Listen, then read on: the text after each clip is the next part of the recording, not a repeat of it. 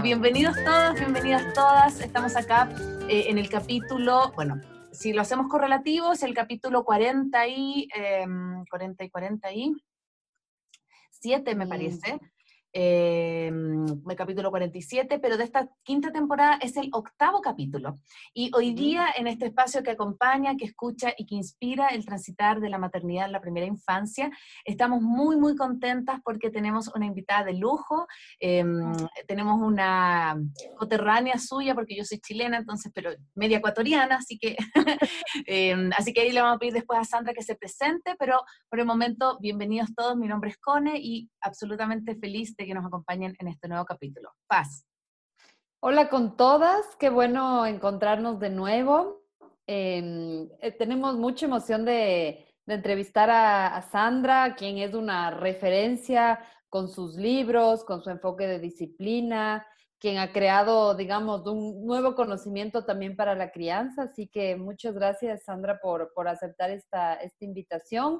Esta es nuestra temporada internacional y eso también ha sido nuevo para nosotros. Hemos entrevistado a gente de diferentes países, de diferentes áreas también, desde psiquiatras, educadoras, eh, psicólogos, así que es lindo poder, eh, a pesar de, toda esta época rara de la pandemia, el poder, esta es una oportunidad de pandemia, realmente, porque antes lo hacíamos siempre presencial en nuestro estudio, así que esto es una oportunidad que surgió a raíz de la pandemia y nos ha acercado con otras voces, así que eh, bienvenida a nuestro programa.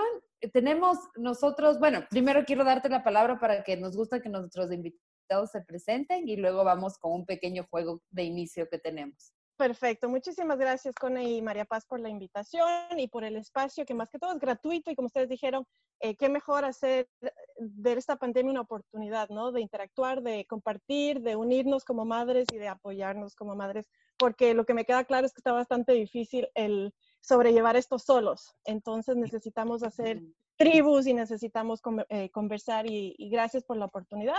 Soy Sandra Ramírez, em, ecuatoriana, como bien lo dijo Cone.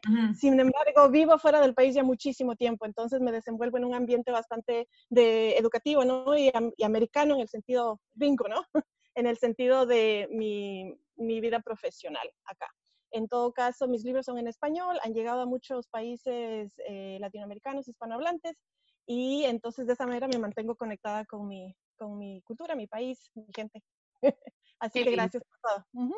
Qué lindo. Y me encanta porque justo hablábamos antes de salir al aire que tanto Paz como yo no sabíamos que Sandra era ecuatoriana y cuando la googleamos y buscamos para hacer las preguntas fue como, wow, más encima ecuatoriana y, súper referente, entonces también para nosotros es súper especial tenerte acá. Así que gracias Sandra por aceptar esta invitación. Y, mm, y bueno, siempre como decía La Paz, empezamos con un pequeño juego eh, son preguntas como que no tienen que ver con tu teoría o con los libros, sino que más como con tu ser mamá. Entonces, lo primero que se te venga a la mente, tú lo respondes, sin pensar mucho. ¿Ya?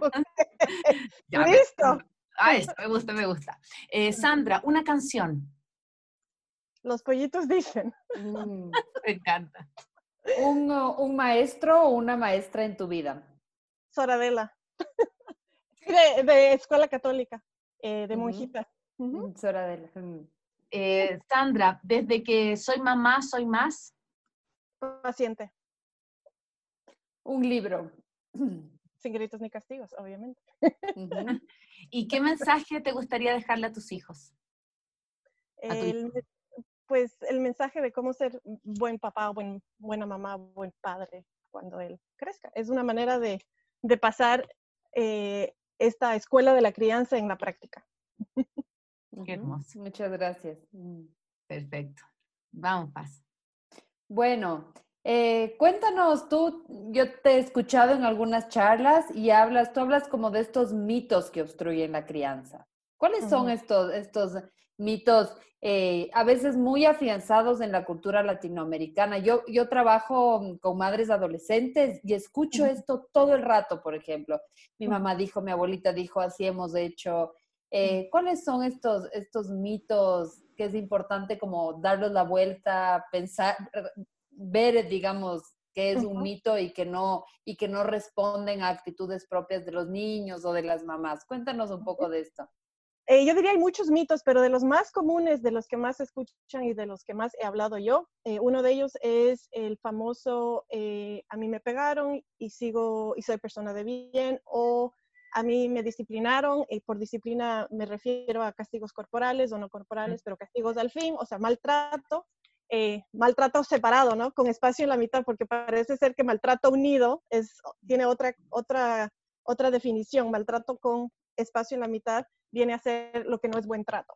Mm. Entonces, el, el, el, mito viene a ser el que yo recibí el mal trato con espacio en la mitad y aún, aún con eso soy persona de bien o, o, gracias a eso soy persona de bien. Entonces, hay el gracias a y hay, y hay el a pesar de.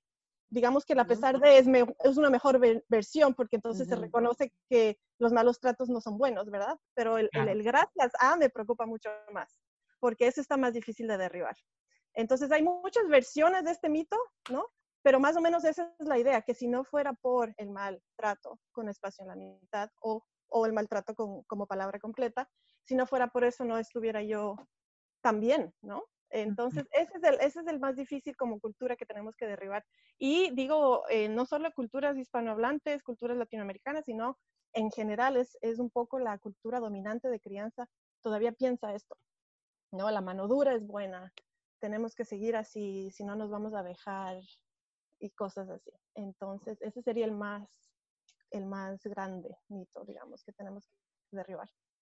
Y Sandra, con respecto a eso, te, quería, quería como profundizar, porque, bueno, tú perteneces, tú eres vocera a la Fundación América por la Infancia, que si a lo mejor algunas de nuestras personas que están eh, oyéndonos no la han seguido, háganlo, porque de verdad es una fundación que vela sobre todo por esto que tú dices, por el buen trato. Me gustó esto de la división, por, el, buen trato a los niños, eh, por, el, por el erradicar el tema de que con el golpe se aprende. Em, tú en tu experiencia, eh, ¿cómo lo has visto después en el momento de ser padres? Porque obviamente eh, cuando somos papás pensamos que lo estamos haciendo súper bien y tratamos de, de, tener todas como nuestras herramientas a la mano. Sin embargo, me parece que eh, si a nosotros nos pegaron, a lo mejor cuando chicos fueron duros, voy a pensar que esa es la manera, porque así me criaron a mí. ¿Cómo erradicar ese, ese mito, como mismo hablaba, La Paz, de, de, que, pucha, si es que a lo mejor conmigo fueron duros, yo no tengo por qué ser igual con mis hijos?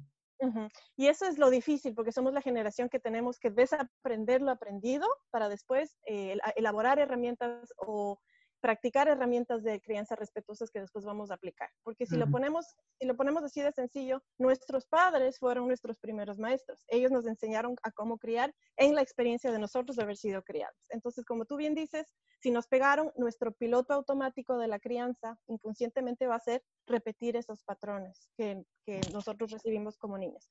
Entonces, eh, los suertudos eh, que recibieron una crianza más sensible, más respetuosa, no necesariamente van a batallar tanto con esto porque eh, no lo recibieron como hijos. Y entonces como padres no van a tender a, hacerlo inconscientemente. Todos hay que aceptarlo, todos empezamos este asunto de la crianza de una manera inconsciente. Y hasta no concientizar, pues esos patrones van a continuar y continuar. Y de repente nos pasa incluso a mí nos pasa que eh, estamos bien ya, digamos, entrenados, nuestra mente, nuestro cerebro ha cambiado en todo este asunto, pero de repente sale el piloto automático de mi mamá, de mi papá, de mi abuelo, quién sabe, eh, del grito, eh, que de repente es como, ah, así me hacía mi mamá y entonces así lo voy a repetir, ¿verdad? Y después tú te das cuenta, pides disculpas, lo que sea, pero sigue en ti, sigue en ti, sigue en ti. Entonces la práctica va poco a poco a descontinuar esos, ese piloto automático, como lo llamo, pero toma tiempo toma tiempo, no es, no es de inmediato. Mm, sí. Tú hablas, Sandra, de mm, como de una nueva manera de ver la disciplina. Incluso luego hablas de esta autodisciplina. Cuéntanos un poco, ¿cuál es esta nueva manera de ver la disciplina? ¿Cuáles son los pilares? Eh, ¿Por qué es importante? ¿Cómo, ¿Cómo promover esta autodisciplina en nuestros hijos? Cuéntanos de tu enfoque en relación a la disciplina. Eh, cuando hablamos de disciplina de manera general, eh, la cultura dominante de crianza piensa que la disciplina es un verbo, ¿no? Que la disciplina significa como que automáticamente significa corregir, castigar, ¿no? Gritar, ese tipo de cosas. Entonces, ese enfoque de disciplina nos va a llevar, obviamente, al tipo de herramientas que nos ha dicho muy bien la, ciencia del conductismo que se deben usar para corregir, ¿no? Entonces, eh, eso sería como la disciplina entendida como verbo corrección. La disciplina entendida como sustantivo viene a ser sinónimo de autodisciplina. Una disciplina como, disciplina en realidad en sus raíces latinas significa enseñar, viene de discípulos, que son eh, Mm. personas, ¿ya? Entonces, cuando tú cambias esa, esa manera de pensar acerca del concepto de disciplina, automáticamente cambia también tu eh, manera de disciplinar y entonces empiezas a ver a la disciplina no como eh, ese, ese regir de castigar, de gritar, sino más bien, como lo digo en, el libro, una analogía de regar agua a la planta, de darle sol para que crezca. Eh, las flores no florecen al, al ser cortadas y castigadas, florecen al ser dadas lo que necesitan, sol, agua, nutrientes, fertilizantes, etcétera. Entonces, ese, enfoque de disciplina eh, como sustantivo nos ayuda a cambiar de manera completa nuestra manera de ver la crianza. Eso sería eh, un poco el, enfoque. Entonces, cuando hablamos de cimientos de disciplina, hablamos justamente de necesidades o de autodisciplina, a manera de sustantivo. Hablamos de eh, necesidades emocionales que los padres damos a los niños, ¿no? Satisfacemos en los niños para que a través de eso ellos puedan portarse bien. O sea, la atención, por ejemplo, ¿no? La, la necesidad de la autonomía, de espacio, de opinión, son necesidades emocionales. El amor incondicional es una necesidad emocional. De no tener eso, em, de, de los niños no tener s- satisfechos de esas necesidades o llenas sus vasijas, como también se dice por ahí, entonces muy probablemente el mal comportamiento ocurrirá, porque están de alguna manera diciéndonos a su manera que lo que necesitan es más atención, a amor incondicional, eh, más espacio de opinión, de autonomía, etcétera, etcétera, etcétera. Eh, que pe- pensaba con eso, el, el tema de la autodisciplina también tiene que ver con creer en nuestros hijos, como no sabernos nosotros solo la figura de autoridad, sino que esto que tú hablabas un poco de, por ejemplo, me, me encanta el concepto que tú tienes de la consecuencia, porque no es que justamente tu libro habla de sin gritos ni castigos, el castigo es como yo te lo impongo porque soy el adulto, entonces yo sé lo que es bueno para ti, pero si el niño comprende al revés la consecuencia de sus actos, eh, primero lo va a hacer más responsable, pero sobre todo lo va a hacer eh, comprender por qué eso está malo o por qué eso tuvo esta, esta consecuencia. Entonces, cuéntanos un poco cómo esa diferenciación en donde pones ya el rol de autoridad, sí, sigue siendo el padre, pero no es un autoritarismo, no sé. Ujú. Ujú. A ver, a ver, la, la diferenciación entre consecuencia y castigo. Este, a veces se usan como sinónimos y no tienen nada que ver el uno con el otro, ¿no? Castigo eh, es, el castigo es siempre puni- punitivo por definición. Es, eh, te hace sentir mal, te humilla, te, da- te causa dolor. Entonces, dentro de la disciplina entendida como verbo, que es de la, típico de la cultura autoritaria, se entiende o se dice que eh, el dolor va a, a modificar la conducta de un niño. Y seguro que sí la modifica te- temporalmente, pero la modifica desde el maltrato Mm. como lo quieras, unido o separado. Eh, la modifica a, a- a través del, del miedo, ¿no? A ser castigado, justamente a, que, ese- a que esa hu- humillación se vuelva a repetir. Eh, la consecuencia, po- por, lo contrario, es el, el relacionar que tus, o el, el asociar que tus actos tienen, tienen una consecuencia, un efecto eh, en la gente o en tu ambiente. Entonces, a veces las consecuencias se dan por sí solas y son lógicas y naturales. La naturaleza te ayuda en ese sentido. Por, por ejemplo, cuando decimos está muy frío afuera, por favor ponte tu saco, tu suéter, tu abrigo, como lo llames, y se rehusan y igual salen y después tienen mucho frío. Entonces, ¿qué, qué se aprendió de la experiencia? Que claro, si, voy, si no quiero tener este frío tan que me, que me incomoda, tengo que la siguiente vez hacer caso a mi mamá, ¿no? Y, y traerme mi saco. Lo mismo con cualquier otra cosa de, de manera natural. Pero la, las consecuencias no siempre son tan evidentes para los niños, ¿no? Y entonces ahí se habla de consecuencias lógicas. Las consecuencias se derivan directamente de la experiencia. No, no, se- no nos inventamos, como en el caso de un castigo, uno, uno viene como a, a- a crearse maneras de causar dolor. Y entonces hablamos de enciérrate en tu cuarto, te quito tu postre, eh, te pego, te encierras en tu cuarto, te mando al rincón de pensar. Todas esas son maneras inventadas de parte del adulto para causar dolor y humillación en el niño. Entonces, esos son, son castigos. Las consecuencias lógicas vienen a ser directamente relacionadas a la, a la, a la situación. Por ejemplo, es- está un niño pegando a sus compañeritos porque quiere, qué sé yo, que le den sus juguetes o quiere el columpio que no puede acceder a ese momento. Y entonces es, en ese momento el niño llora porque quiere eso, pega, etcétera, etcétera, etcétera. Pero la consecuencia loja cuando, lógica, cuando uno le hace ver eso al niño es que aquel niño a quien le pegó no va a querer jugar en el futuro con él porque le está pegando. Y por lo tanto, removerlo de la situación viene a ser una consecuencia lógica. Qué pena, estás pegando, no se pega, nos vamos de aquí, nos vamos del parque, nos vamos de la situación. Y te acompaño en tu dolor porque estás frustrado, que no puedes jugar, pero te hago ver también que no está bien pegar y que has perdido el privilegio de jugar con esos niños porque no te van a querer Así no te van a querer prestar tus juguetes, los juguetes, así no te van a querer dar el columpio. Entonces, ahí venimos nosotros, los adultos, a, asociar estas dos cosas para que el niño eventualmente vea que de esto se deriva esto. Y que si yo quiero jugar, más vale no pegar, ¿no? Mm. Esa sería la diferencia. Aquí hay, un, eh, una pregunta de Diana que me parece que complementa bien esta conversación y yo tenía la misma pregunta que dice, el poner cuestionamientos, por ejemplo, no tienes tal cosa porque no cumpliste con algo, ¿se ve como un castigo o como una consecuencia? Eh, la consecuencia normalmente se la anticipa, de alguna manera, eh, si es que sucedió y no pudiste anticipar, le haces ver la, asociación y se acabó pero la consecuencia de alguna manera puede ser anticipada. Entonces, si es que tú dices, eh, partiendo del ejemplo del parque, ¿no? Ya sucedió, ya lo, lo, retiramos del parque, le hicimos ver que eso no está bien y digamos que volvemos al parque el siguiente día. Entonces sí podemos anticipar y decir, ¿te acuerdas lo que pasó, eh, pasó ayer? Si es que vuelves a hacer esto, vamos a tener que retirarnos. Entonces ahí se vuelve como el típico guerra avisada no mata gente, ¿no? Ya está la regla ahí, ya está la consecuencia dada y eh, en lo posible pedir al niño que la repita para saber que está comprendiendo lo que se ha dicho.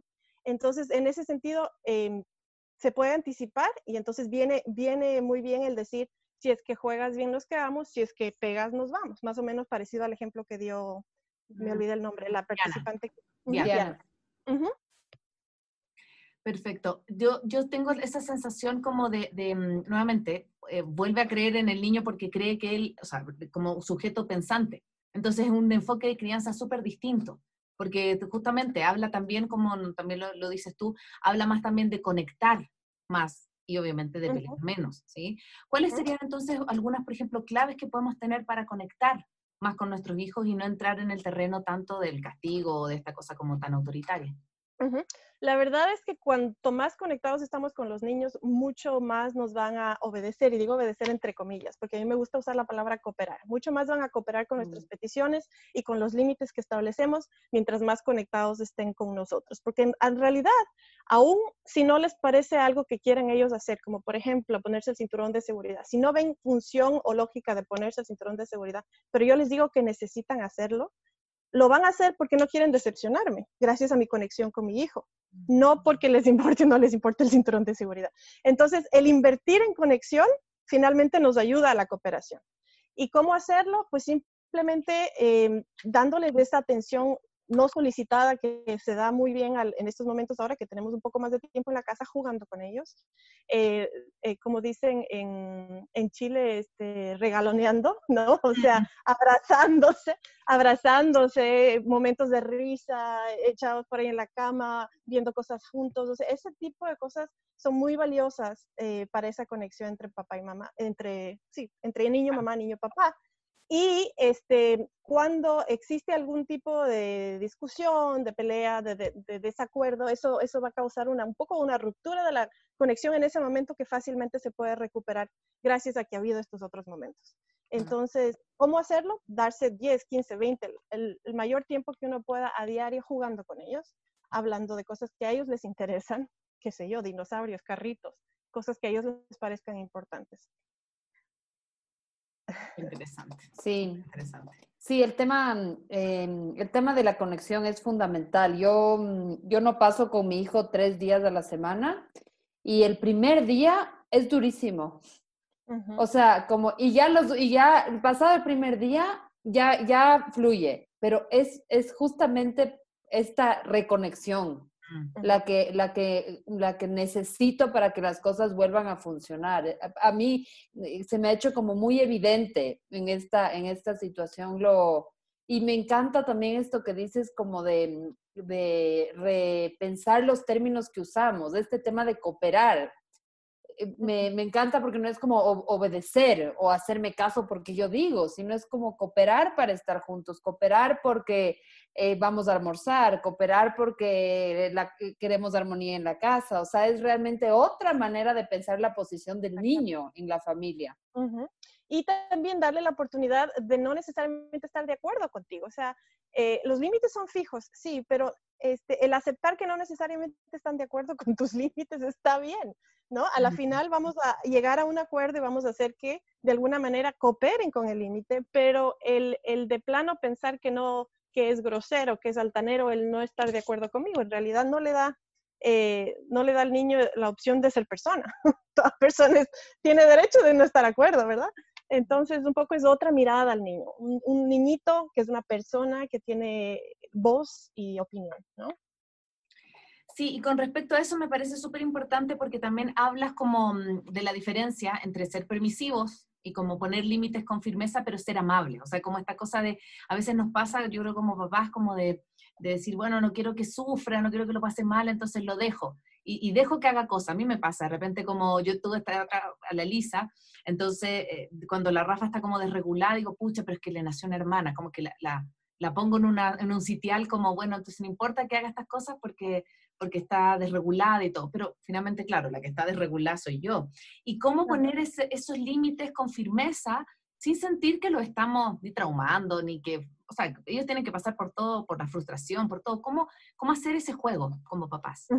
Y también es algo que está difícil porque nosotros fuimos gritados, se nos, se nos gritó y así era como se nos se establecían los límites con nosotros, ¿no? Pero existe la posibilidad de ser firme y a la vez respetuoso y amable, ¿no? Entonces, lo que yo digo muchas veces, a veces en las reuniones de padres, entrenamientos, talleres, es que practiquen siendo firmes de la misma manera que practican diciendo algo tan claro y simple como el cielo es azul. Y con esa seguridad de que el cielo es azul, vamos a decir el límite. No puedes ta, ta, ta, ta, o mejor lo hacemos así. No siempre en negativo, hay límites que se pueden poner en positivo y de hecho funcionan mejor.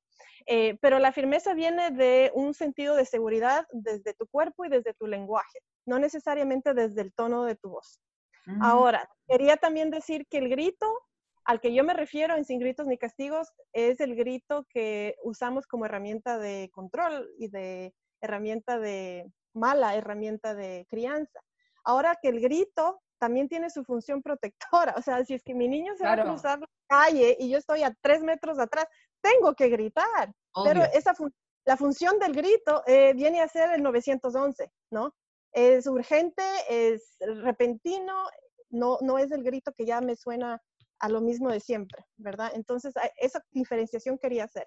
Hay el grito que tiene su función 911 para protegerte de una situación urgente, peligrosa, inmediata, y hay la firmeza con la que me funciono día a día en cuanto a los límites que seguramente tengo en mi ambiente del hogar o incluso en la escuela, que pueden ser dados de manera firme pero a la vez amable, o sea, con un simple, de una seguridad para, para empezar desde mi cabeza, desde mi mente, porque si no estoy segura y si estoy titubeando acá, no me va a salir bien, no me va a salir firme.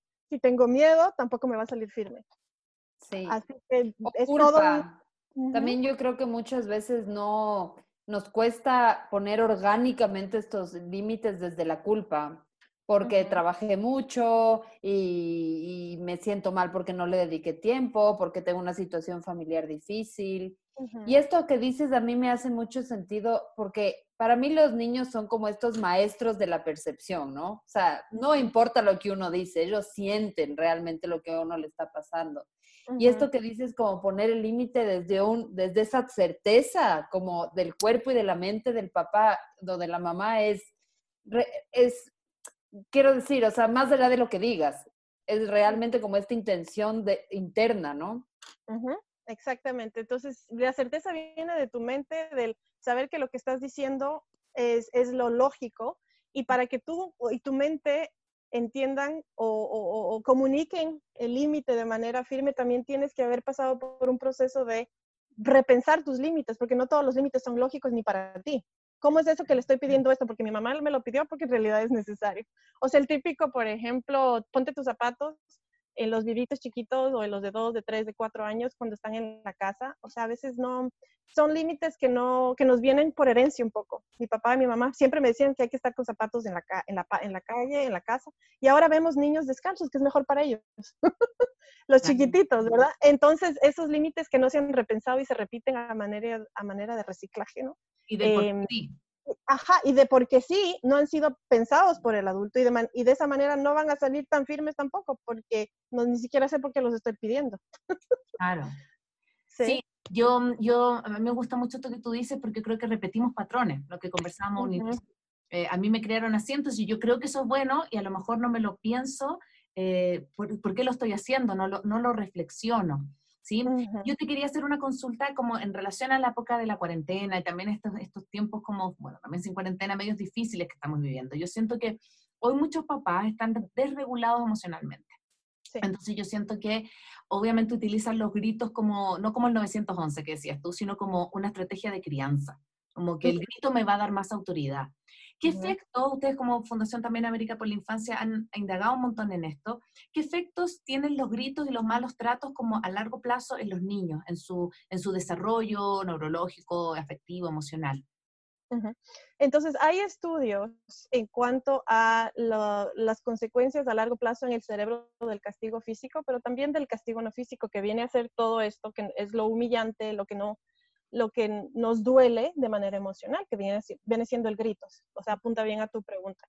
Entonces, el grito usado de manera, o el miedo, este infundir miedo a través del grito, que viene siendo usado a manera de herramienta de crianza diaria, eh, sí produce cambios en el cerebro a manera, de manera física, porque entonces este, los niños el cerebro de los niños cuando han crecido así constantemente, y no estoy hablando solo en pandemia, estoy hablando de manera general, el asunto de la pandemia digamos que es una paréntesis, ¿no? Todos estamos más estresados, los niños también, tal vez sus consecuencias dentro de estos meses no sean tan graves o tan a largo plazo, pero si un niño crece con gritos eh, de manera diaria, este, su cerebro se conforma de tal manera que eh, viene siendo mm, eh, más susceptible a a, los, a los peligros, digamos, de, de, afuera, un poco más, un cerebro más en, en estado de alarma, ¿no? Es como que si, si el grito está ahí en todo lado, voy a estar siempre en estado de alarma. Mi cerebro va a estar siempre reaccionando como que todo es grave, todo es peligroso, todo es...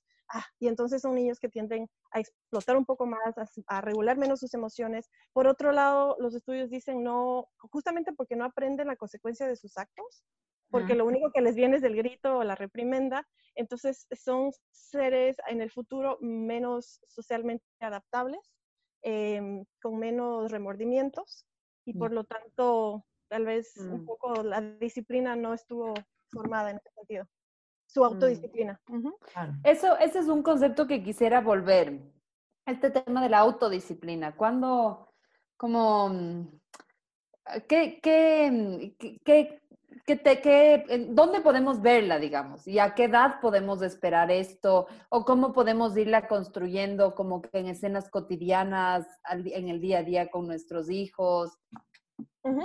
Eh, eh, hay autores que lo clasifican, de hecho, o lo van, o lo van separando en etapas de, por edad, ¿sí? Entonces, los autores que yo sigo, eh, Shapiro y White, que son dos de los que hablan mucho de la autodisciplina también, este, dicen que hay una etapa autosentenciadora, que es entre más o menos los 7 y los 14 años, donde, donde se puede ver ya que em, a, raíz de, un, de, un, de algo que salió mal, no quiero llamarle mal comportamiento, pero a raíz de una acción que generó eh, disgusto en los otros, los niños son autosentenciadores, de alguna manera tienen ese remordimiento de haberlo hecho y lo demuestran a través de sus acciones, de sus palabras em, o de la manera como reponen la situación, como reparan la situación. Entonces, eso es indicativo de que su autodisciplina está en funcionamiento, porque de lo contrario no tuvieran remordimiento de lo que hicieron. No estamos hablando de crear, criar niños perfectos, sino de saber que tienen un compás moral, que saben por dónde conducirse y cuando cometen un error, que es muy esperable y muy normal, que nos pasa a todos, incluso a los adultos, eh, pueden repararlo, pueden darse cuenta, pueden eh, aprender de aquel error para ojalá no cometerlo en el futuro. Entonces, el remordimiento viene, viene siendo una de esas evidencias de las que hablas, María Paz, entre los 7 y 14 años, donde decimos, ah, o sea, está llorando, se siente mal, se siente arrepentido, estamos hablando de la situación, reparó la situación con, qué sé yo, con su profesor, con su amiga, conmigo, ¿no? Ya viene de ellos el reparar y entonces eso es indicativo de que de hecho tienen esta autodisciplina formada o en funcionamiento. Sí, incluso, incluso un poco, por ejemplo, mi, nuestros hijos tienen la misma edad con la CONE. Mi hijo tienen ya como tres años y medio. Y mi hijo, em, el otro día, yo le, apenas me enteré que estaba embarazada, le compré una mesita a mi hijo. Entonces, para mí esa mesa tiene un, un valor emocional súper importante. Y el otro día le encuentro con el cuchillo haciendo en la mesa, ¿sí? Y obviamente fue como que, ah, no hagas así. Nuevamente salió súper orgánico, o sea, me debe haber visto que realmente me dolió que haga eso.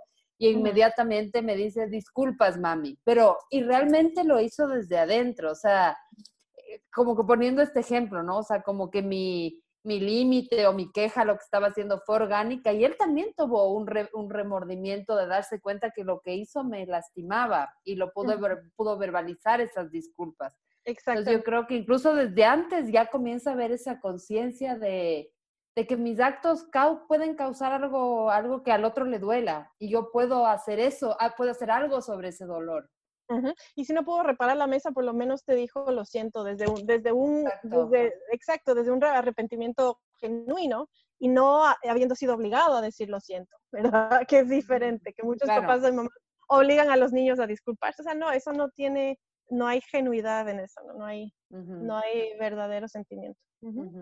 Sí, y con respecto a eso también, como el disculparse o como el error, tú también tienes como este postulado de que Em, el error como una fuente de aprendizaje, que me, me encanta eso, como ver cuando se equivocan, ¿qué puedo, qué puedo sacar de positivo de eso? ¿Cómo hacerlo? ¿Cómo, cómo poder eh, eh, trabajar con nuestros hijos el error sin caer, porque yo creo que muchos queremos el exitismo, que, que sean como súper perfectos y el hijo bacán y el hijo 10, pero sí se equivocan. Entonces, ¿cómo trabajar con el error realmente como un espacio de co-construcción en la crianza y de aprendizaje también? Eh, a través de justamente la conversación, o sea, cuando hablábamos de consecuencias, hablábamos de esa asociación que hacemos y tal vez en el momento no estén eh, necesariamente procesando esa información de una manera que genere aprendizaje, pero justamente en la repetición del error y en la repetición de esas conversaciones va a, estar, va a generar un aprendizaje que finalmente el niño internaliza y después lo puede comunicar y aplicar. Eh, entonces, a partir del error tiene que venir una conversación, un espacio de conversa genuina donde no estemos los padres ahí en un papel, en un rol de, tal vez de culpabilizar, sino de en realidad ver a la situación de manera objetiva y decir, si viste cuando esto, esto pasó, causó esto. O sea, tal vez no usar palabras que etiqueten al niño como grosero, mentiroso, o sea, no va por ahí. Va por el hecho de ver a la situación desde un ojo externo y decir, mira lo que causó tal comportamiento en, qué sé yo, las emociones de tal o cual niño o de tal o cual adulto cuando se usaron estas palabras. Entonces, al, volver a analizar la situación desde afuera y sin usar palabras así que, que culpabilicen al niño como mentiroso, grosero, ta, ta, ta, mm. eh, genera un aprendizaje, pero lo vamos a hacer en un momento en que no estén los niños emocionalmente devastados por la situación. O sea, regresar al, al momento cuando sus cerebros estén en verde. ¿A qué me refiero con esto de que cuando sus cerebros estén en verde? Cuando estén en un, estado de calma y como listos para aprender, que es el estado donde los niños esperan que estén en la escuela para poder aprender matemáticas, están en un estado activo de verde, ¿no? Están calmados emocionalmente, se puede conversar del asunto que, que pasó y generar aprendizajes del error. Sí, y yo creo que, que eso es súper importante porque a veces eh, yo creo que el error que cometemos cuando viene un berrincho, cuando viene un error o viene una situación en donde a lo mejor me imagino que el cerebro del niño está en rojo, tratamos de reparar en ese momento o como de dar el tono moral en ese momento. Viste que lo que hiciste estuvo mal por y el niño está desregulado. Entonces no, vamos a lograr lo que queremos en ese momento. No hay como. Lo único que podemos lograr en ese momento es calmar la emoción, contener la emoción, eh, eh, un poco reforzar el límite, establecer el límite para de todas maneras solucionar esa situación, salir de ahí y desde un estado más calmado, tanto del adulto como del niño, se puede generar una conversación acerca del pasado, de lo que pasó, ojalá no un mes después, ojalá unas horas después, ¿no? Pero aún así hay, hay aprendizaje en, esa conversación. Sí. Súper interesante. Sí, quisiera, quisiera, mm, porque hablamos de no castigos y de ahí está como el otro lado de la moneda, que son estas recompensas, los premios, eh, que sí funcionan, pero justamente, ¿cómo? Pero, y tú hablas también como de esta especie como de mirada apreciativa, de de alguna manera sí reconocer el buen comportamiento del niño ¿Cómo manejar este tema de, del reconocimiento sin caer a hago algo, dame mi premio, a, que sea una cuestión mecánica en donde siempre se les está recompensando con algo?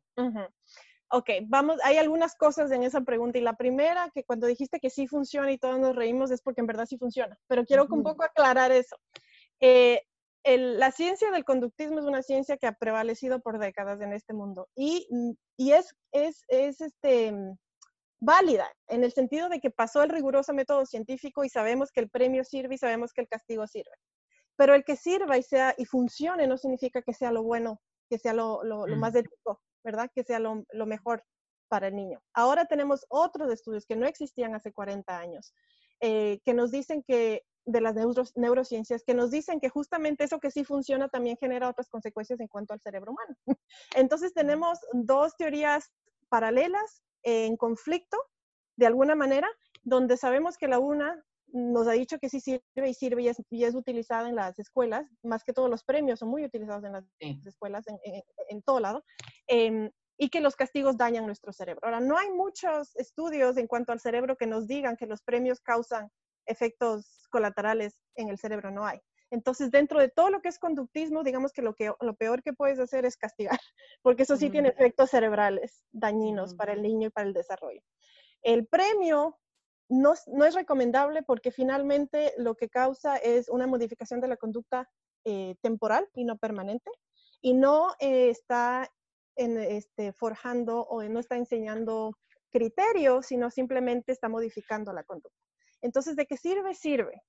Eh, yo diría, en lo posible, no usar premios eh, como manera de incentivar comportamientos, porque a la final eso no conduce en un, aprendizaje genuino y, permanente. Sin embargo, no veo tampoco em, el daño en usarlo cuando sea necesario. y, como vengo del ambiente de las escuelas, me pongo a pensar en muchos niños que en realidad con necesidades educativas especiales, que en realidad le ponen mucho más esfuerzo a obtener algo a, dominar cierta destreza que un niño que ha desarrollado típicamente. Entonces, al niño que necesita ponerle más esfuerzo, seguramente le voy a incluir algún tipo de incentivo, ¿no? Finalmente, eh, las maestras son muy creativas, especialmente las de educación especial, y este, se crean sus maneras de incentivar a los niños, porque claro, para ellos les toma mucho más esfuerzo llegar a algo que para otro niño es de lo más fácil. Entonces, en, esos, en, esos, aspectos y en esos ambientes veo el valor de un incentivo externo, porque no hay un incentivo interno. Porque lamentablemente así es la vida, no todos nacimos iguales, ¿verdad? Unos le tenemos que poner más esfuerzo que otros en, en adquirir las mismas destrezas o los mismos aprendizajes. Entonces, en ese ambiente lo veo muy válido. Pero de manera general, en la crianza, el basar nuestros, nuestra crianza en premios y en incentivos externos no conduce realmente a nada permanente. Y entonces de ahí vienen, por ejemplo, el, eh, las transacciones monetarias, como yo le digo. O sea, me, quedó, me queda muy claro que si es que a un niño le ofrezco chocolate para hacer su tarea, después me va a negociar y me va a decir qué tal si hago media tarea por medio chocolate o medio deber, o ahora en la pandemia, ¿no? Te doy helado si es que haces tu tarea, porque tiene que, o sea, tenemos que hacer, no hay escuelas, ta, ta, ta. Y entonces eh, empezamos a crear, in, eh, inventarnos maneras para lograr que hagan su, su deber eh, o tarea, como le llamen. Y entonces que el helado, que el chocolate. Bueno, eventualmente ellos te van a empezar a negociar también. Y si no quieren hacer la tarea completa, van a decir, pues, medio helado por media tarea, ¿qué te parece? o sea, no conduce a nada nuevo, a nada bueno. Entonces, no va por ahí el asunto. Habría que en ese sentido y en este ejemplo habría que verles, que darles eh, la honesta respuesta de, mira, esta es la situación, esto lo tienes que completar por responsabilidad, te cae chancho a ti, te cae, me cae chancho a mí también, pero lo vamos a hacer. O sea, más honestamente una conversación de sí, esto es una lata. O sea, no te puedo negar, no te puedo negar, pero hay que hacerlo. ¿Y, y, y cuál sería el refuerzo positivo? ¿Cuál sería esta, digamos, mirada, este reconocimiento de que, de que hubo una buena actitud, de que hubo una buena gestión? ¿Cómo, cómo, cómo manejarlo eso positivamente? Positivamente, dentro de lo, de lo que es el ejemplo que, que digo de, las, de los deberes chanchos que no queremos hacer, eh, está el aprendizaje en sí mismo de la tarea, ¿no? del, del, del, cuaderno de matemáticas, de los ejercicios de matemáticas y el valor del aprendizaje en sí. Pero también no todo es color de rosa. Entonces, yo digo, ¿por qué no tener una conversación honesta que los niños no son tontos y decirles, mira, sí, esto está muy difícil, eh, estamos haciendo todo lo que mejor podemos eh, con esta situación, con la tarea, con la pandemia, y le vamos a poner el esfuerzo. Yo pongo mi esfuerzo contigo, tú lo pones conmigo. Entonces, es una manera de, es una manera de un poco de llegar a un pacto que no tiene nada que ver con una transacción monetaria del tipo te doy chocolate o helado si acabas, sino un pacto honesto en el que tú cedes, yo cedo y llegamos a un punto en la mitad. Y entonces ahí sí es una, es una educación democrática donde te doy espacio de opinión y, y valoro tus emociones y el, el, lo positivo que tú preguntas, María Paz, viene justamente siendo el, el, hecho de que yo también soy adulta dispuesta a ceder, dispuesta a comprometerme a no necesariamente eh, siempre llevarme con la mía, o sea, eh, a llegar a un punto de la mitad, ¿no? Y entonces ahí vamos, estamos un poco entrando al terreno de los límites que no siempre, no necesariamente deben ser eh, siempre tan inflexibles. ¿No? Especialmente ahora en la pandemia, donde antes le dije que no puede saltar en la cama y ahora le digo que sí, porque no, hay cómo llevarte a ningún otro lado, ¿no? Entonces viene de la conversación y del, del acuerdo mutuo. Sí, acá nos escriben por, un, en un, comentario en el Facebook que tiene que ver un poco con esto también, como de, de reforzar el, el, vínculo, como de qué es lo importante en este caso. Entonces ella dice, por ejemplo, dice, como madre que hago homeschool, dice, los vínculos son fuertes en el día a día, pues la parte académica deja de tener un gran valor por sobre lo afectivo. O sea, y, eso es lo que yo creo que estamos viviendo todos. Es como, en algún momento, ¿qué pelea, qué, qué, qué guerra batallo? ¿Sí? O sea, como estoy viendo por el tema del buen trato, por el vínculo, por, por potenciar espacios de calidad con mi hijo, sí, a lo mejor el deber es importante, es una lata, lo vamos a hacer, te voy a ayudar, pero necesito que lo que esté fuerte en este espacio es el vínculo, es la relación con mi hijo. Exactamente. Entonces, eh, podemos, como tú dices, podemos este, ponerle más atención al vínculo sin dejar de lado la tarea o el deber que tiene que hacerse. Y entonces eso viene en la conversación, en el no siempre ser tan inflexibles con nuestros límites y en el poder llegar a un acuerdo, si es que es posible, con nuestros hijos ya de mayor edad, ¿no? O sea, ya cuando son capaces de establecer una conversación alrededor de los dos, tres años, ellos ya pueden establecer conversaciones contigo y eh, les podemos hacer ver que estamos dispuestos a llegar a un acuerdo para ponerle, darle prioridad también al vínculo como al límite, que sería en este caso la tarea. Aquí hay otra, otra pregunta y mm, dice, ¿cómo contener una emoción, digamos, en un contexto negativo, por así decirlo, sin que el niño entienda que eso está bien o que estamos aplaudiendo lo que hizo? O sea, ¿cómo acompañar si le pegó un amigo, si se jalaron los juguetes, tal? ¿Cómo acompañar ese momento eh, sin causar un mensaje contradictorio al niño de que lo que pasó no estuvo bien? Entiendo. Y esa pregunta viene también de nuestra experiencia como niños, porque cuando nosotros fuimos criados, cuando, este, entre comillas, hacíamos berrinche, un poco la, la, actitud del adulto nunca fue de acompañamiento primero y segundo, em, de alguna manera no ponemos, no podemos acompañar las emociones sin involucrar nuestras propias emociones en ellas. Me explico. Eh, lo que ella está diciendo es básicamente el cómo acompañar eh, sin necesariamente mostrarme brava yo, porque esto no está bien. Entonces, al acompañar, como que estoy diciendo eh, en, en, palabras de esa mamá, esto está bien. Y lo hago desde las palabras. Te quiero, te acompaño, pero no estuvo bien. Pero la actitud del adulto de acompañamiento, lo único que demuestra no es que estás de acuerdo con lo que hizo, sino que demuestras que estás ahí para guiarlo y que tu amor es incondicional a pesar del error. Pero ¿qué pasa? Que nosotros fuimos criados con esta idea de que no te quiero porque hiciste esto. Entonces de repente se, se vuelve una manipulación emocional de, como no hiciste, estoy bravo y me voy por acá. Y tú quédate con lo tuyo, ¿no? Entonces es muy difícil ahora el poder desaprender eso y poder involucrarnos emocionalmente desde un rol de guía y de acompañamiento, eh, sin que eso signifique aceptar el error o aceptar el comportamiento del niño. Entonces, de alguna manera, la idea sería comunicar, estoy aquí para guiarte, mientras que al mismo tiempo comunico que no me gustó lo que hiciste. Pero no lo comunico desde mi, desde mi rabia, desde mi separación física, sino desde mis palabras. Mm. Ahí también yo quiero aumentar en una entrevista que tuvimos con, con Rafa Guerrero. Em, él, él hacía esta diferencia entre la emoción y la actitud. Entonces, las emociones son, son permitidas, porque más no lo controlamos. O sea, que el niño sienta rabia, frustración, eso, eso no es algo que tú puedes, digamos, decirle al niño que no debe sentir así. Uno siente lo que siente, digamos, y hacer la diferencia con la actitud. O sea, e, e, entiendo que te sientes así, pero la actitud es la que no estuvo correcta. Lo que tú haces con esa emoción es lo que hay que regular, no tanto la emoción que surge espontáneamente. Exacto lo espontáneo, lo orgánico, lo aprendido, el piloto automático es nosotros eh, también tener una emoción generada por el comportamiento del niño. Entonces, al nosotros tener esta emoción de rabia, lo que hacemos es separarnos, tender a no guiar, a no contener, a no dar la oportunidad de expresión.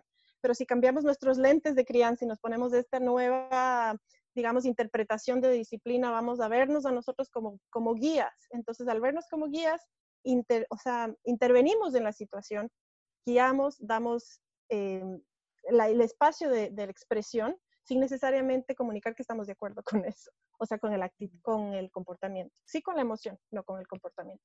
Y quiero, quiero, hay gente que también acá en el chat nos pregunta como, esto tiene mucha, mm, mucha repercusión, yo creo que a todos nos preocupa.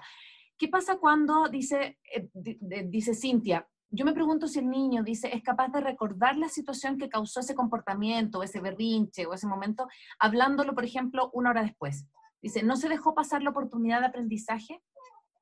Dentro del berrinche, ese cerebro no está en, no está en un estado de aprendizaje. Ese cerebro está, y le voy a hacer referencia a este modelo de mi mano, si es que ven mi mano aquí, que es muy típico de Daniel Siegel en su libro El cerebro del niño. Él habla de tres partes, del tronco, cerebral reptiliano, de la, de la parte de las emociones que viene aquí y de la parte que nos, que, que nos ayuda al aprendizaje, que es el neocórtex. Este neocórtex permite el lenguaje, el aprendizaje, el procesamiento de ideas. Pero cuando estamos en berrinche estamos actuando desde acá, desde lo más impulsivo, desde lo más innato, desde lo más reptiliano.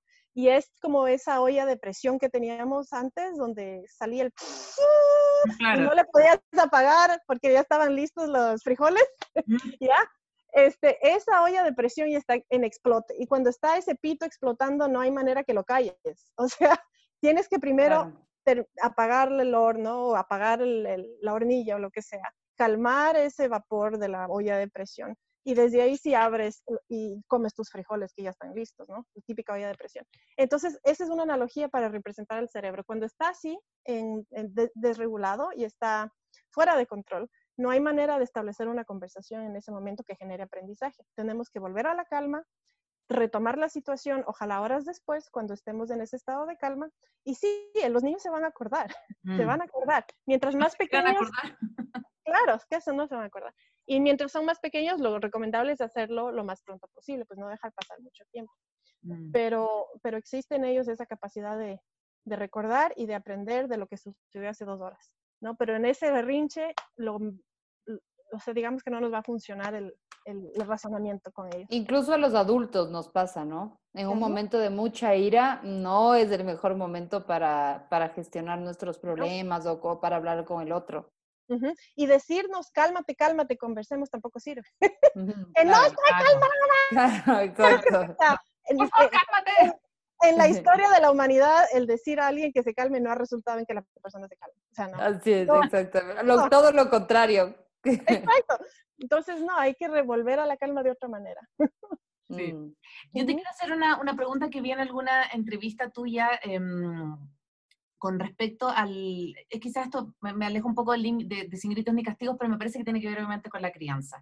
Eh, hoy en día yo creo que asistimos a un espacio en donde hay mucha, por ejemplo, em, eh, de explicaciones y métodos para poder ayudar a nuestros hijos a dormir.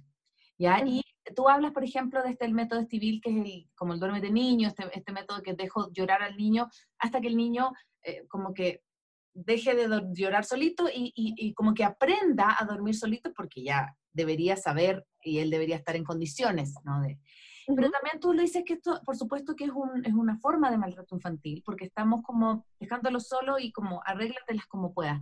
¿Cómo sería un espacio como respetuoso de poder también acompañar, no solo a los bebés, estoy pensando también en niños que tienen dificultades para dormir hasta que son más grandes, em, siendo este, este, este acompañamiento eh, desde la gestión amorosa, no desde el, del arréglatelas como puedas? Bueno, dentro de lo que es el, dormir de los niños pequeños hay muchísimas teorías y digamos que no es mi fuente principal de mm. estudio y de investigación. De manera general, sabemos que ese cerebro, como dijimos hace un momento, em, el cerebro en crecimiento va a eh, potenciarse, va a desarrollarse si es que crece en un ambiente de amor y, de, fructífero, ¿no? Em, entonces, si relacionamos eso con, esta teoría de Stevie o estas teorías donde dejar al niño dormir es lo que se recomienda, yo inmediatamente pienso en ese cerebro, porque le estás comunicando a ese cerebro que tiene que calmarse y regularse solo. Finalmente no se regula porque puede hacerlo solo, se regula porque ha aprendido que no importa cuánto llore, el ambiente no, o, el cuidador, o el progenitor no va a estar ahí para ayudarlo. Entonces, hay consecuencias cerebrales en este tipo de, de, teorías o de prácticas que hace 40 años no existían. O sea, no sabíamos que esto pasaba hace 40 años. Entonces, en ese sentido, Estivil tampoco sabía. Él dijo, esto me funciona. Podía. Exacto. Entonces, qué pena. O sea, el libro sigue ahí. Lo escribió hace mucho antes de que sepamos sus consecuencias en el cerebro. Eh, la, gente sigue consumiendo sus teorías, pero lamentablemente ahora tenemos más fuente, de, eh, más fuente de investigación, tenemos más evidencia que nos dice que esa no es la manera de hacerlo. Mm. Eh, entonces no quiero culpar a este civil, o sea, él tiene toda la, tiene toda la, el derecho de creer, exactamente, igual que nuestros padres hicieron lo que mejor pudieron con nosotros sin saber lo que ahora sabemos, ¿no? Mm. Igual, igual va por ahí el asunto de civil, pero ¿cómo acompañar? Este, yo recomendaría a Elizabeth Pantley, ella tiene un método de ayudar a los niños a dormir que es mucho más respetuoso, pero claro, no conlleva el dejarlos llorar hasta que se, hasta, que se cansen, por ahí no va la cosa. Eh, sé que hay ahora muchos programas para ayudar a los niños a dormir que son mucho más amorosos, mucho más eh, respetuosos. Al no saber yo justamente de todos esos métodos, no puedo recomendar. Sé que, sé que hay y confío que las personas que lo, que lo recomiendan o que lo siguen o estas coaches del sueño que ahora son muy, eh, están en boga, digamos, son muy populares, están haciéndolo desde el, desde el respeto y desde el amor. Entonces, no sabría como a quién recomendar, lo único que no recomiendo es a Stevie. Mm. Respeto todo su, su, su, teoría, pero claro, eso pasó cuando todavía no sabíamos lo otro. Así que es que justamente es, un comentario que yo he hecho en otros capítulos de maternidades y yo creo que nosotros somos como esta generación de mamás con mucha información científica interesante. Con, y creo que esa también es una responsabilidad que tenemos, ¿no? Ya, o sea, y como, como empezamos esta charla, hay mitos que son fácilmente debatibles, o sea, desde la investigación, desde la ciencia, desde los efectos ya estudiados de los niños. Entonces creo que justo somos como esa generación eh, bisagra, ¿no? O sea, que está como que realmente revolucionando el tema de la, de la, de la crianza, repensando este tipo de prácticas. totalmente. Y si te pones a pensar dentro del, del, tema del dormir, también está ahora el tema del colecho, que antes no se hablaba. Ahora hay estudios sobre el colecho. Antes nuestros papás ni pensar que estemos con, con, ellos en su cuarto hasta cuando nos dé la gana. O sea, no existía tal. Y en muchas culturas a la vez sí existía. O sea, en muchas culturas sí existía, en muchas otras no existía. Porque estas muchas otras se dejaron llevar por la influencia eh, tal vez de los medios, ¿no? La influencia em, estadounidense, de alguna manera, que nos presenta en las películas, en los videos y demás, que el niño tiene que tener su cuartito y en la noche tú le lees el cuentito y le apagas la lamparita y todo es felicidad y no es así en la vida real. No, no no es. Entonces nos comimos ese cuento, leímos los libros de la gente que nos presentó eso y ahora de repente sabemos que existe toda una fuente de investigación sobre el colecho, los beneficios, el hecho de que no está mal, eh, pero es respetable también si los papás quieren su propio espacio, pero hay maneras respetuosas de sacar al niño del cuarto de los papás. En todo, caso, ya, en todo caso ya sabemos que no está mal hacerlo, el dormir con ellos. Sí. Gracias, Sandra. Creo que ha sido una, una vamos ya, ya terminando, así que creo que ha sido una, una entrevista muy, muy bonita, muy didáctica también. Justo aquí en los comentarios eh, eh, agradecían tus excelentes eh, explicaciones de temas que a veces pueden ser como un poco como en la teoría, ¿no? Pero ya cuando uno le pone en la cotidianidad es como, ah, puedo hacer así, puedo intentar con esto. Sí, ahorita recién estoy entrando al chat, entonces lo puedo ver antes de cortar. En fin, no, muy, muy, muy chévere la conversación y pues todas las personas que veo aquí en los cuadritos no, no pudieron comentar, pero gracias por estar aquí también. Sí, y yo quiero, quiero, bueno, agradecer y les voy a pedir por mientras vamos cerrando a las personas que ya puedan reactivar su cámara, porque cuando hicimos la primera vez esto fue súper bonito ver quienes nos estaban acompañando a través del Zoom.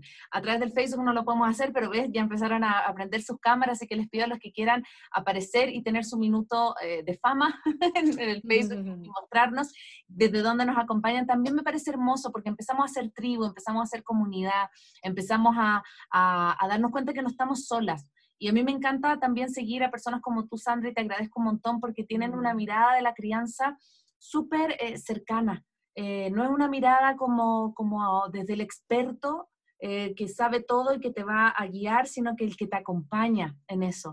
Entonces, quiero agradecer mucho porque justamente nuestra misión como Maternidad Imperfecta es acompañar es escuchar e inspirar el transitar de la primera infancia de, quienes nos acompañan. Entonces, no solo mamás, sino que papás, cuidadores. Así que mm, si te quisieras despedir con algún mensaje mientras las personas pueden ir activando su cámara, te agradecemos. Sí, este, antes que nada, hablando del tema de acompañar, quisiera decirle hola a mi amiga Ruth, que ha estado aquí todo este tiempo, recién se prende la mm. cámara y está con su hijo Simón. Ella también me ha acompañado a mí en mi proceso en el sentido de que ha sido una acompañante amiga de la vida, mm, que ha, también transitado esta, esta crianza respetuosa justamente conmigo a través de mis, de mis libros y pues de hecho uno de los libros se los leyó y me ayudó a editar. Así que muchas gracias, Ruth.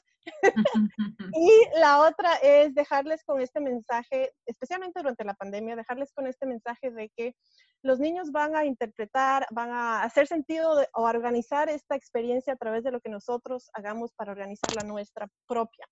Y entonces ahorita justamente con el tema de las escuelas, que si se abren, que no se abren, que si homeschooling, que si no homeschooling, los niños van a estar bien siempre que nosotros los adultos estemos bien. Fuera de lo que necesiten socialización, educación, hay que pensar en nuestra familia, en nuestro bienestar como familia. Lo que podamos ofrecer dentro de nuestras posibilidades va a estar bien. Ha sido nuestra decisión, siempre y cuando estemos nosotros bien con esa decisión. Ese sería el mensaje final. Sé que ahorita en el mundo están todos que sí, escuela, que no escuela, que qué hago, que, que no hago. Así que me pareció pertinente y oportuno. Qué hermoso. Quiero, quiero agradecerles nuevamente. Hay personas que nos dicen acá que no tienen cámara, pero nos están escuchando de Galápagos, de México, de Argentina, de Chile. Eh, entonces, de verdad, muchas gracias porque esto también acerca, acerca el espacio de la maternidad. Y, te quiero agradecer mucho, Sandra, por, por, por tu cariño, por tu cercanía y por acompañar en este espacio en donde no tenemos por qué ser autoritarios, sino que tenemos que ser guías de nuestros hijos. Así que despedirnos a todos los que nos están siguiendo también a través del Facebook y, y, les voy a pedir que hagan un saludito para poder sacar una foto, así que saluden. Mm. Y en una semana vamos a tener el formato podcast de este capítulo, que bueno, también lo compartiremos para la gente que no pudo escuchar hoy. Y me da mucha emoción ver cómo estamos, o sea, a, todos con nuestras crías en, brazos y poder tener este espacio, ¿no? Es bien, es bien emocionante. Sí.